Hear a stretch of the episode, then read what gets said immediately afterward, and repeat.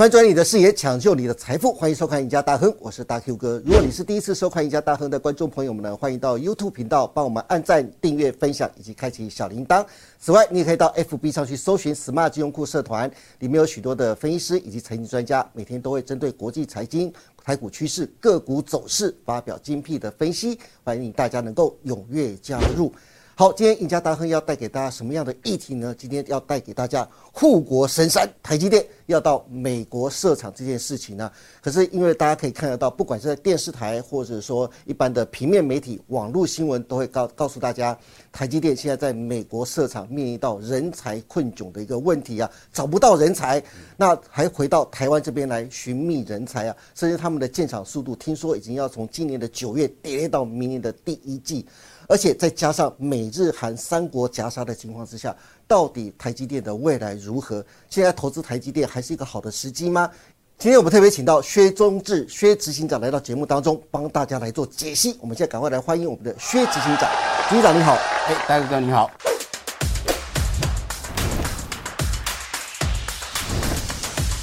薛中志薛执行长，大家可能不晓得他是谁，对不对？可是没关系，让大 Q 哥哥来帮大家来做介绍。所以只是讲，他之前在台积电担任采购部的经理，在采购部的经理之前，他是制造部的主任工程师。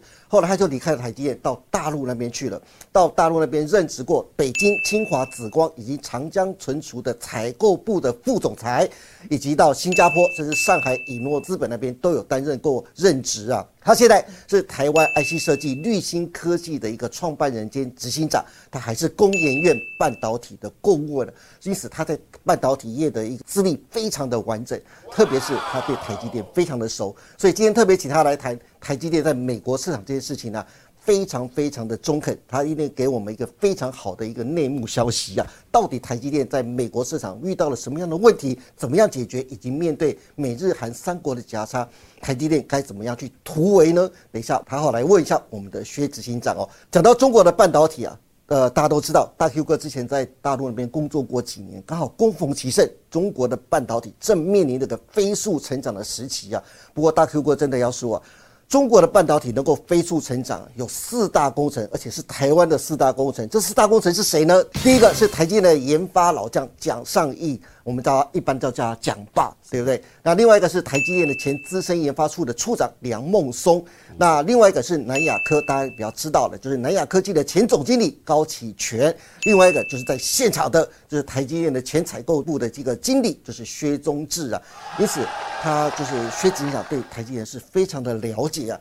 不过，针对台积电到美国设厂这件事情啊，其实是在二零二零年的五月宣布的。那时候，台积电宣布即将在美国的亚利桑那州新建一座五纳米一个十二寸的晶圆厂。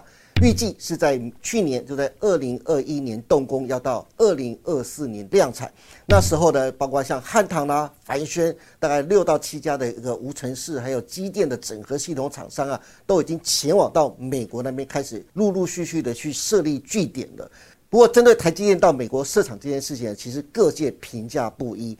台积电的创办人张忠谋就讲，这是地缘策略家的必争之地。前外资啊杨应超他特别讲说，台积电这次到美国设厂肯定没赚头，因为美国人没有台湾人这么勤奋呐。另外一个台积院的财经研究员叫刘佩珍，他特别讲了，台积电赴美设厂象征的意义大一点。主要是因为来自美国震惊的压力。另外一个外资分析师陆行之也讲。如果台建拿不到合理的补助，恐变成竞争者的职业训练所啊！因此，台积电到美国设厂这件事情呢，各界都非常的关注。不过，现在最重要就是台积电到美国设厂，现在面临到一个就招不到人的状况，而且还要跟英特尔抢人。为什么这么说呢？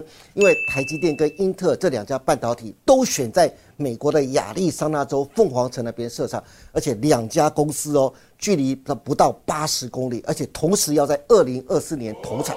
这两家公司目前开始展开抢人大战，但是现在台积电显然就落居下风了。为什么呢？因为台积电呢，录取者必须要到台湾受训六到十二个月。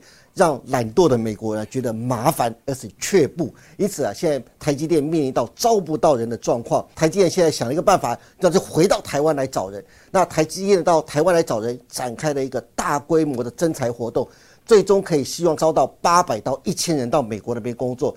录取之后，必须要先在竹科、中科或南科那边上班训练，年底之前呢，要到美国那边去。派任的时间大约是四年，但是最近却传出啊，台积电在台湾招募的技术员要外派到美国那边去啊，他的条件是高中职毕业无经验就可以了，但是多益必须要到达八百分以上，因此大家都非常压抑啊，台积电呢，台湾的护国神山呢，你找的一个外派人员，竟然只要高中职毕业，多益只要八百分以上，这样就可以了。台积电现在招募人才真的这么轻松吗？薛子阳，你怎么看这件事情呢？呃，其实站在我的观点来讲哦，因为我在台积电待了十七年，老实说，台积电能够成功，其实最重要的因素是因为人，人，人。嗯，呃，我大概讲一下哦，以这样的一个五纳米的厂，在美国两万片的话，大概就需要将近要一千八百个，一千八百人左右，就是从技术员到工程师，是到上面的主管。那人才呢，一定是台积电成功的关键。是。那台积电之所以在台湾能够现在变成护国神山，其实我必须要讲的都是靠人，靠台湾人，嗯，勤奋工作的台湾人给给整个建构起来的。是。嗯。所以呢，当台积电到美国去的时候，其实我们自己在外面来看这件事情，人才一定是台积电接下来在美国最大的一个挑战。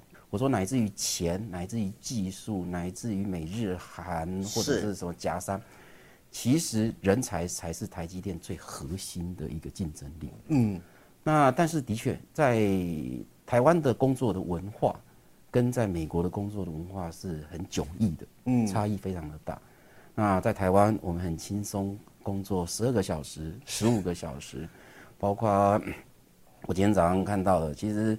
像那个特斯拉的执行长也讲了一句话，他说：“这个这个亚洲人就是勤奋工作，对，呃，跟这个美国的文化的确是不同的，是啊，所以我都常常说，这个在台湾呢，台积电常常在喊这个 work-life balance，为什么要喊 work-life balance？就是因为 work 跟 life 永远不 balance，所以。”人才是一个很大的一个挑战，嗯哦，我想光是在台湾这一两年，你只要是台青教程的毕业生，基本上要到园区工作，到台积电、到联发科，几乎光园区就把这些台青教程的硕士毕业生抢光光。对，那这个在台湾，但是你想想看哦，今天要到美国亚利桑那州是。旁边有 Intel，嗯，然后呢，美国虽然大学很多，对，但是基本上呢，你也可以看得到亚利桑那州那个地方，它并不是一个非常 downtown 或者是非常热闹的地方。对，你如何吸引这么多数千个人才愿意待在那个地方？是，这是一个现在最大最大的挑战。所以，嗯，逼得不得已，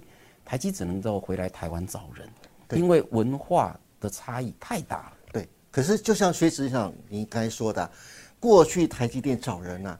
四个学校，台青交城，对不对？对。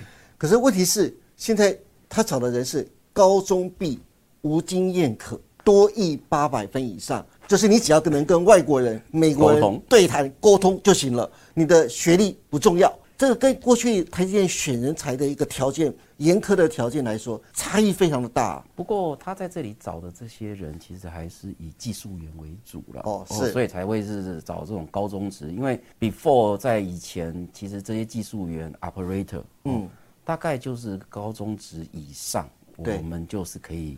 接受了，因为他基本上他做的工作是很 routine 的。哦，是流水线的。哦，对对对，确定生产线，那要值夜班的哦，二十四小时的，所以他当然就必须要找像这样。但是当然在以技术员来讲，在台湾在台积电的薪资是明显好过于同样的学历在其他的产业哦，这这个我相信。是真的。对，嗯，哎，可是我们看到这个新闻，其实我们比较好笑的说，今天你只是一个高中毕业。是。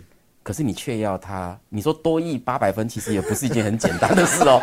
也就是说，你要找的是一个他英文很好，但他念书念不多，就他的所有学科当中，英文是最好的。那这除非他呢小的时候可能在国外待过或住过，否则基本上，我觉得这两个条件事实上是不太能够不太能够一匹配的。对对对对，我觉得还是有很大的挑战呢。是台积现在要面临大的最大的问题。不过，除了呃找一些像你说流水线的作业员之外，我相信台积电应该也会考虑到外派那边的主管要怎么去选任对不对？是的那一般来说，如果可以外派到美国、东南亚、日本这些外派主管，在台积电那边一定是相信他的辈分或相信他的资历一定非常的丰厚吧？呃，基本上站在外面的角度看，好像外派是不错的。尤其很多这个国外的公司都会讲说，哇，你要是外派出去的话，薪水会会多多多少少啊啊，然后福利又增加什么的。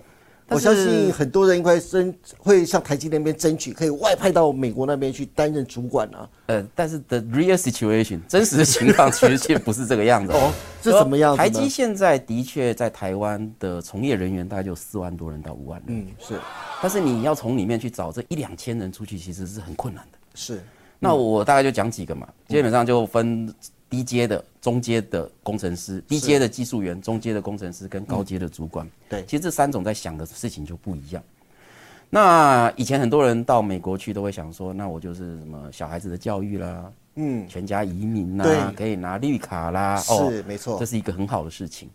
但是对台积来讲的话，OK，这些工程师们哈、那基本上呢，他们呢会面临到的工作环境不一样，文化不同，对，等于你是有点要离乡背景，这完全的离乡，除非是整个家庭都带过去，是，否则的话呢，你外派到那边，其实说难听点就是只有工作而已。嗯，哦，这就是跟跟早期这个什么台积要派人到中国大陆去是。面临到的挑战是一样的，就是说，对。如果不是整个家庭一起去的话，就会变成你到那边，其实你的生活只有工作。是，那再加上到美国去，因为语言的问题，对，我我必须要这样讲，就台积也是这几年才慢慢的让这个国外的员工数量多一点点。是，否则在台积的话，我都常讲，台青教程训练出来，其实你的英文能力大概就是看跟写可以，对那个说，conversation，跟听那是很痛苦的，因为那是台湾的英语教育的失败。对，那这个就面临到一个，他们愿不愿意过去，然后把英文这个东西变成一个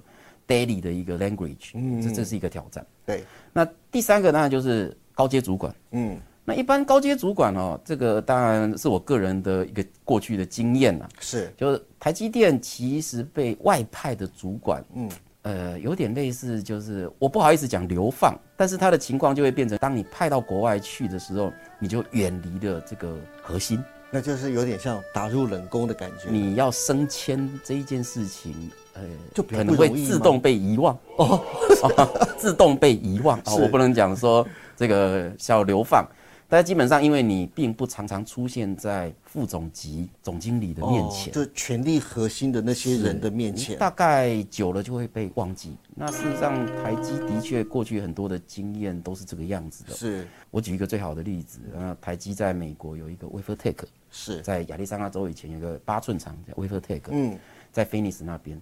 那 WaferTech 当时的总经理几年前呢申请回来台湾，嗯，因为母亲家人的关系。是，可他回到台湾以后，他赫然发觉他在美国 WaferTech 是个总经理，嗯，但是回到台湾的时候呢，发觉跟他同样的职级的，当初进到台积电同样职级的，或者是说回来以后呢，他面临他的同才，是。他的同才们这些人呢，一看哇，将近有一百人，都是跟他一样挂处长级的，哦，厂长、处长级的。是那他他他回来以后就发觉哇，天哪，到处都是竞争者。是，反而他回到台湾的时候找不到好的一个可以匹配他的工作，在台积，是。所以最后呢，逼着他呢，只好又从台积电离职，那加入了美光，做美光在台湾的总经理。是所以这个就是台积从外派的高阶主管回来台湾会面临到的问题，就是我常讲啊，就是说你现在呢可能在武汉、在广州做什么，但是你回到北京以后才发觉原来关那么多，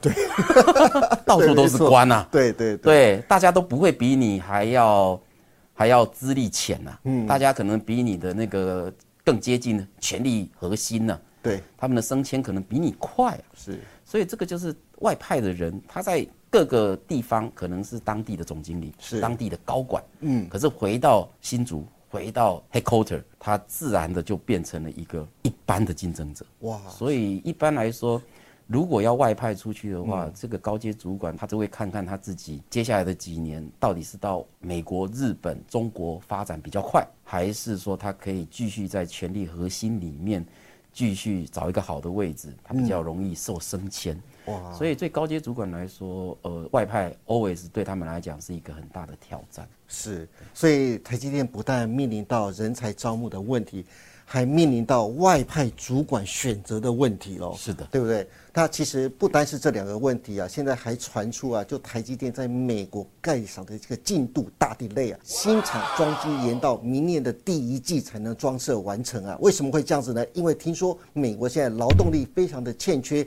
加上疫情的变化。台积电在美国的亚利桑那州建厂的进度要延后六个月喽，新厂装机时程从今年的九月要延到明年的二月或三月呀。最主要是台积电在美国厂啊，爆出了三个主要的难题。第一个是亚利桑那州的夏天的温度高达三十八度。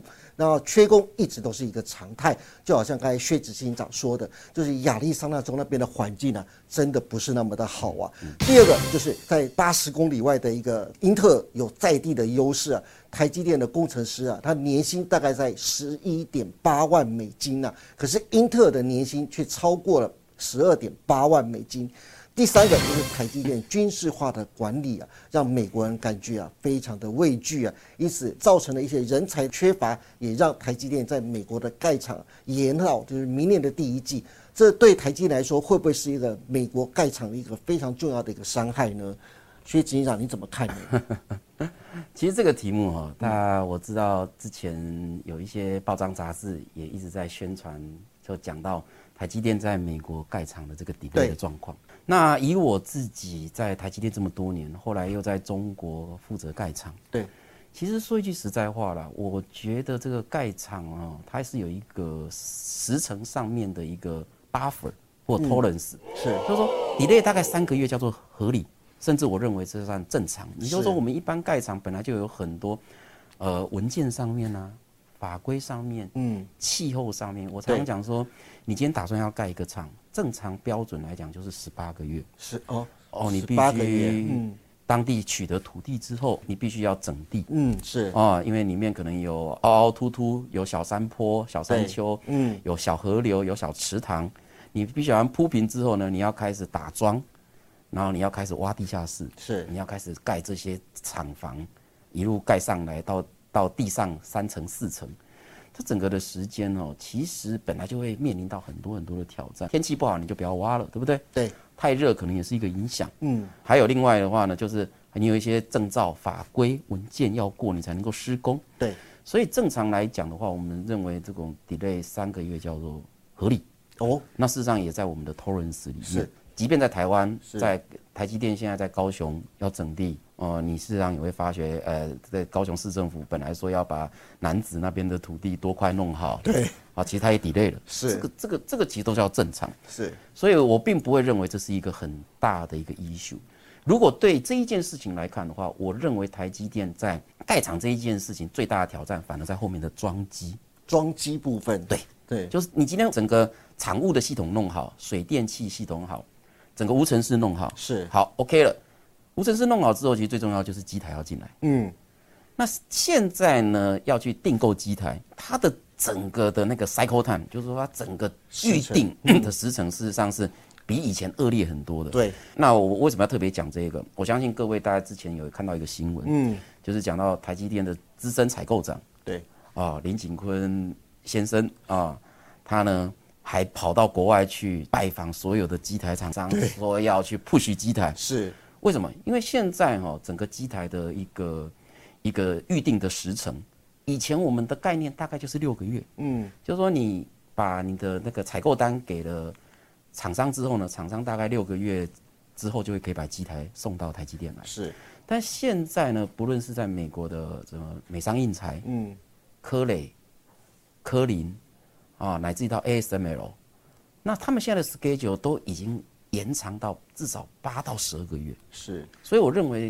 对台积电五纳米的挑战是在这里，因为大家都在抢机台，是，Intel 也在抢，对，三宋也在抢，对，因为大家都要盖半导体，中国也在抢，对，日本也进来了，是。对不对？那所以呢，就会变成这些设备供应商，他们事实上是同一个生产线，同一组人马在做这件事情。那很简单嘛，他他怎么怎么讲？你越早定的，他就越早给你，是哦。要不然就是你付比较多一点钱的，嗯，我先给你，所以我认为台积五纳米的挑战其实是不是盖厂这件事情，而是盖完厂之后开始装机。嗯。这个一定是个挑战，就设备什么时候能到，是是，对不对？然后到了之后，你还后面还有一系列的事情，包括检查啦、安装啦、安装、就试车试产啊这些的，送样给客户，送样对，嗯，这一系列的事情才是最重要的。但是我还是觉得，因为台积电有一个很好的文化，是我称之为叫做 commitment，承诺重承诺，嗯，所以一旦台积电喊出二零二四年，那肯定就是二零二四年，哦哇。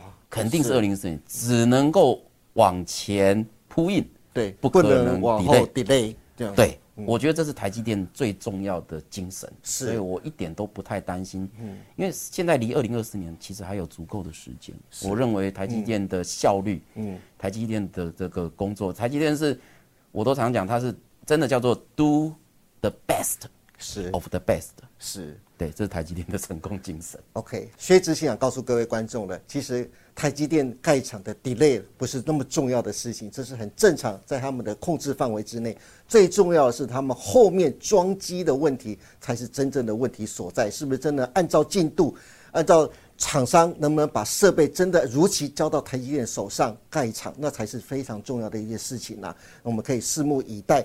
好，今天真的非常谢谢，就是薛松志薛执行来到我们赢家大亨的节目当中，跟我们独家分享了台积电到美国市场，不管是在人才招募，还有建厂方面遇到的各种困难还有问题，可以想象台积电到美国市场真的非常的不容易啊。但是，一旦完成，相信对我们的护国神山，不管在业绩的拓展，还有制程技术上，又会是一段崭新的。进程啊。今天再次谢谢薛志祥来到我们节目当中，也谢谢各位观众。别忘了每周一到周四下午的五点半，我们赢家大亨再见喽好，拜拜，拜拜，谢谢大 Q 哥。